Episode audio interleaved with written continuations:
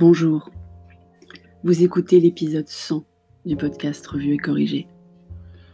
Cet épisode est tiré d'un billet du blog publié le 6 juin et s'intitule Surprise. Se réinventer en confinement et en déconfinement.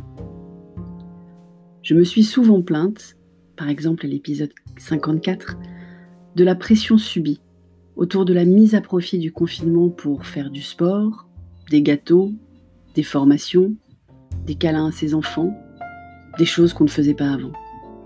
Mais en fait, même si je n'ai rien fait des injonctions imposées, les câlins j'en faisais plein avant, j'ai quand même fait quelque chose de ce confinement, et qui perdure. Ça. Le blog, mes articles sur LinkedIn, les articles que j'écris à présent pour Excelsior, et bien sûr la production audio qui compile toute cette production écrite, ce podcast ou plutôt audio à la demande, comme on doit l'appeler maintenant. Ne dites pas à ma mère que je suis podcasteuse.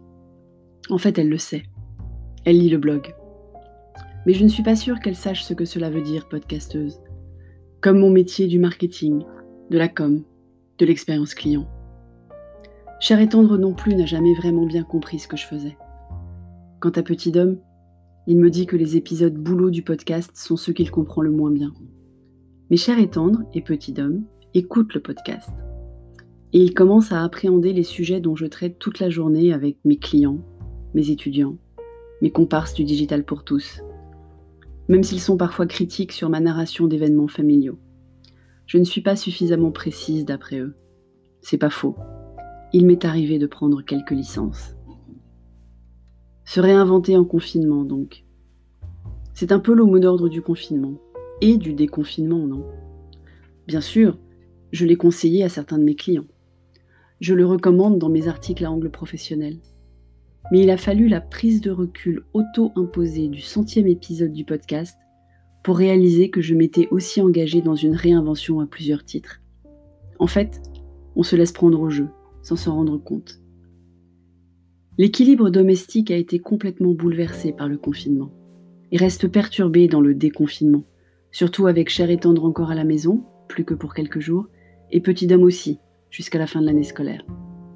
Mais ces bouleversements n'étaient pas pesants, et on a réussi à garder quelques éléments que j'espérais pérenniser dans mes élans d'optimisme d'avril, à l'épisode 58, en plein milieu du tunnel dont on ne voyait pas encore le bout. Une réinvention choisie, douce, réconfortante. Cette écriture, puis cette lecture, ce sont mes doudous en fait, mon exutoire ma prise de recul nécessaire sur un monde devenu trop affirmatif, trop dichotomique, trop rapide, un monde pas assez en substance, en analyse, en profondeur. On va où maintenant? Forcément, le monde d'après n'est pas vraiment là, et le monde de maintenant n'est pas d'une sérénité folle. Donc j'ai encore plein d'humeur à partager, de questionnements à poser, d'idées à proposer de coups de gueule à pousser aussi sûrement. J'ai envie de me poser en terrasse et de commenter le monde qui passe, autant que le monde que j'observe à travers la multitude d'écrans dont nous sommes équipés. Un jour, il faudra que je fasse un billet sur les écrans quand même. J'ai envie de revoir mes amis tout là-haut en zone rouge-orangée, de refaire le monde toute la nuit, enfin au moins soirée, un verre ou plusieurs à la main, de me nourrir et m'enrichir de leurs questionnements, leurs idées, leurs coups de gueule. J'ai envie de partir en vacances, me caler dans un transat avec un bouquin et oublier le monde pendant quelques heures aussi. La question qu'il reste, c'est donc à quand la pause estivale? Ben oui, il en faut bien une. Sinon, à quelle date je démarre la saison 2 Merci de m'avoir écouté. Si vous écoutez sur Apple, merci de laisser un commentaire avec vos 5 étoiles. Et sur toutes les plateformes de balado-diffusion, abonnez-vous et partagez. À bientôt.